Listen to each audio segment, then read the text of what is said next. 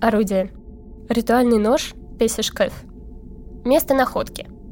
Египет. Материал – обсидиан.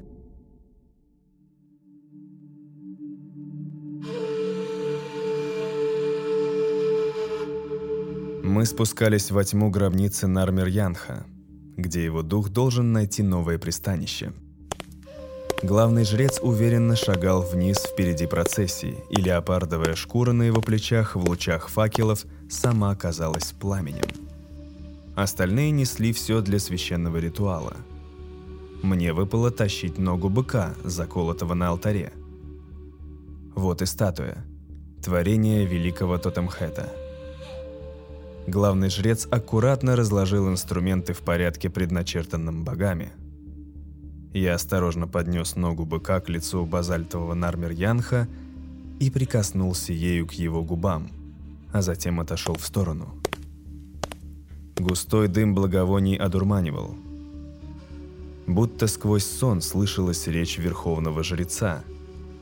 Мои уста открыты птахом, он открывает узы сета, замыкавшего мои уста. Раздвинутый птахом его металлическим клинком, которым он раздвигает уста богов.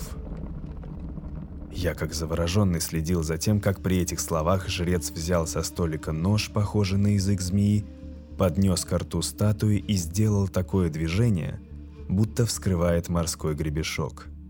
В глазах статуи сверкнул огонь.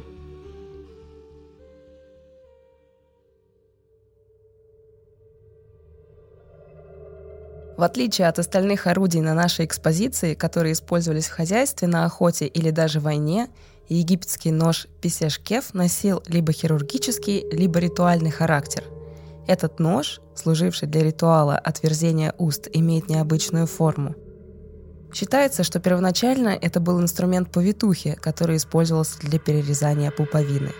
Однако еще в древнейшие времена он стал применяться и в погребальном культе – на территории Египта было обнаружено множество таких ножей, которые хоть и имеют рыбий хвост, довольно сильно разнятся по форме. Самые ранние, возрастом примерно 6500 лет, восходят еще к так называемой додинастической эпохе в истории Египта. Позднейшие ножи такого типа встречаются уже в самом конце позднего периода, то есть примерно 2500 лет назад.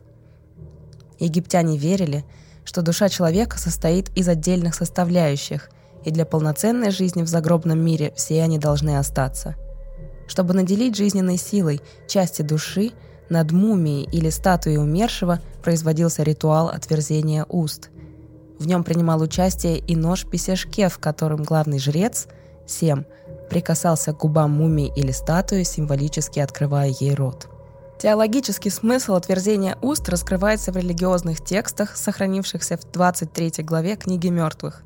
Там упоминается бог Птах, Демиург, то есть создатель мира.